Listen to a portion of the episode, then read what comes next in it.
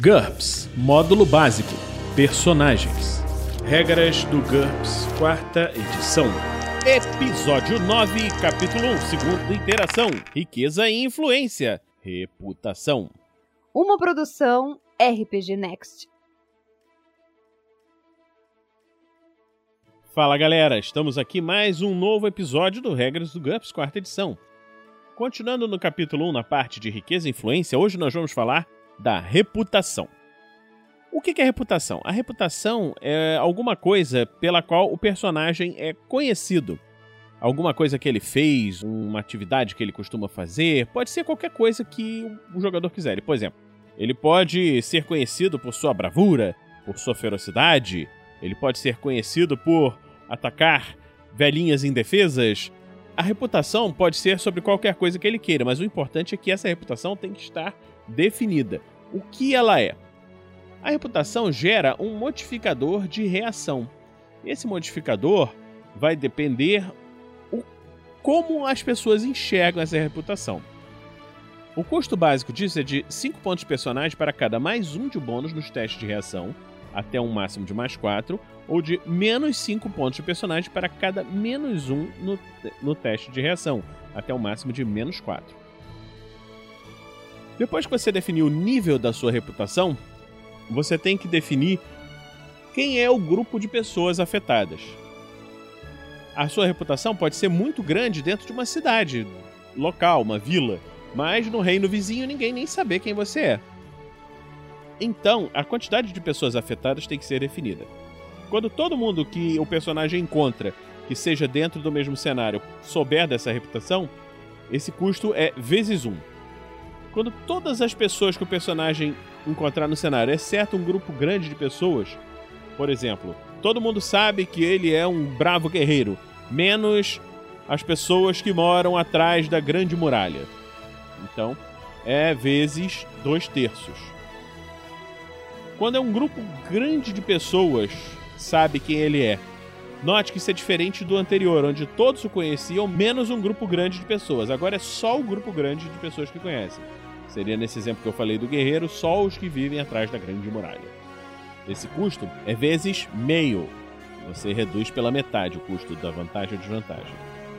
Quando é um grupo pequeno de pessoas, se são só sacerdotes de uma determinada seita, você só é, tem uma reputação só dentro da sua escola. É, então isso daí é um, um terço do custo. Se a classe de pessoas afetadas for muito pequeno e o personagem não ter a chance de encontrar pessoas que conheçam essa reputação, ele não recebe custos de pontos de vantagem ou desvantagem. Uma outra coisa que você tem que considerar é a frequência do reconhecimento. O que, que significa isso? É a quantidade de vezes que ele é reconhecido pela, por essa reputação por essas pessoas que podem ser afetadas por ela.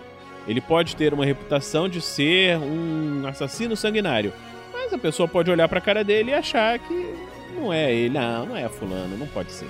Então essa frequência de reação modifica também os custos. Se essa frequência for o tempo todo, é vezes 1. Se for de vez em quando, um resultado menor é igual a 10, é metade.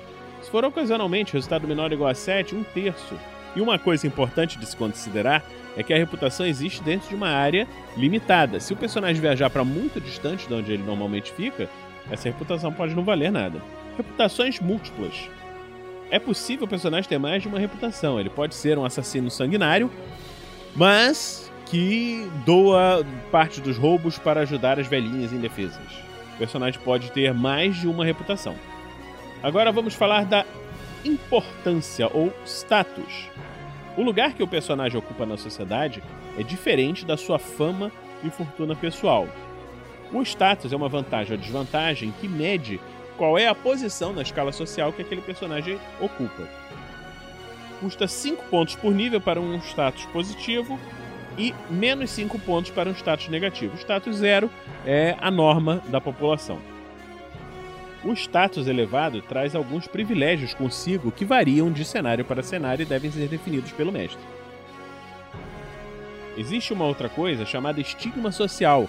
Pessoas com status baixo podem ter um estigma social, que é uma desvantagem, que nós vamos ver no futuro. Essas interações entre status, estigma social e reputação podem gerar algumas situações interessantes.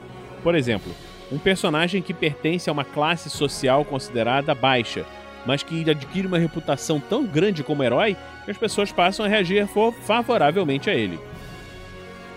Um status elevado garante um bônus no teste de reação, exceto quando estiver lidando com alguém que se ressente desse status. Por exemplo, alguém de uma classe social inferior esteja lidando com alguém de uma classe social superior, considerado snob, pode ter um redutor, na verdade, quando estiver nessa reação. Isso daí vai depender da, da aventura do mestre e decidir qual vai ser esse modificador de reação. Quando se estiver numa interação social em que esteja amistosa, um status mais elevado com relação ao status mais baixo não faz tanta diferença. Um rei, ele claramente é amistoso com relação aos seus cavaleiros. Mas se o modificador de reação já estiver neutro ou negativo, essa diferença de status pode vir a ser importante. Como assim você, um reles cavaleiro, ousa dizer que meu plano de batalha é insensato? Disse o rei. O máximo de redutor entre as diferenças de status que se consegue é menos 4. O status só afeta os testes de reação se for evidente para as pessoas que estão interagindo com os personagens. Em alguns cenários, é, um porte, a maneira pela qual a pessoa se veste, algum uniforme, insígnia, pode ser um indicador de status. Em outras, o personagem vai ter que apresentar uma evidência física, uma carteira, um anel que indique, sei lá, e qualquer coisa que faça com que ele seja reconhecido como quem diz que é. Hierarquia. Custa 5 ou 10 pontos por nível. Em alguns setores da sociedade existem setores hierarquizados. Por exemplo, numa organização militar, existe uma hierarquia militar numa igreja, numa organização religiosa, existe uma hierarquia religiosa. E o personagem pode fazer parte dessa hierarquia. Ao contrário do status, a manutenção de hierarquia não custa dinheiro. Mas as hierarquias costumam vir com um dever relacionado. E também costuma apresentar pré-requisitos rigorosos. Normalmente são características que demandam perícias específicas, algumas vantagens, votos e algumas desvantagens. Isso tudo a depender da forma pela qual a hierarquia se coloca. Numa sociedade, normalmente existem diversos sistemas de hierarquia. Então, um personagem pode ter, por exemplo, uma hierarquia militar alta e não ter nenhuma hierarquia religiosa, ou vice-versa, pode ter uma hierarquia religiosa alta e não ter nenhuma hierarquia militar. De qualquer forma, o, a hierarquia ela co coexiste com o status. Então, o personagem com uma hierarquia elevada consegue um status, um bônus de status adicional sem custo extra. Ele recebe mais um de bônus no status para hierarquias de nível 2 a 4, mais 2 para hierarquias de 5 a 7, mais 3 para hierarquias acima de 8. Isso representa o respeito da sociedade pelos membros dessas instituições. Podem existir situações em que a hierarquia seja a única forma de, se conseguir algum status em alguma sociedade. E nesse caso, essa hierarquia custará 10 pontos ao invés de 5 pontos. As variedades mais comuns de hierarquia são a hierarquia administrativa, um cargo dentro de uma burocracia governamental, por exemplo, hierarquia comercial, dentro de uma organização de comércio, dentro de uma organização multinacional, hierarquia militar, uma hierarquia dentro de uma organização militar, hierarquia policial dentro de uma força policial, hierarquia religiosa, um cargo dentro de uma organização, igreja e etc. Privilégio.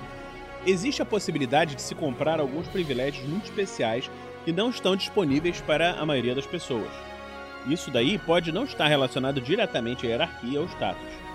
Por exemplo, a vantagem clericato, uma estabilidade no emprego, uma imunidade legal, permissão de segurança, poderes legais, todas essas são vantagens que são privilégios para determinados personagens.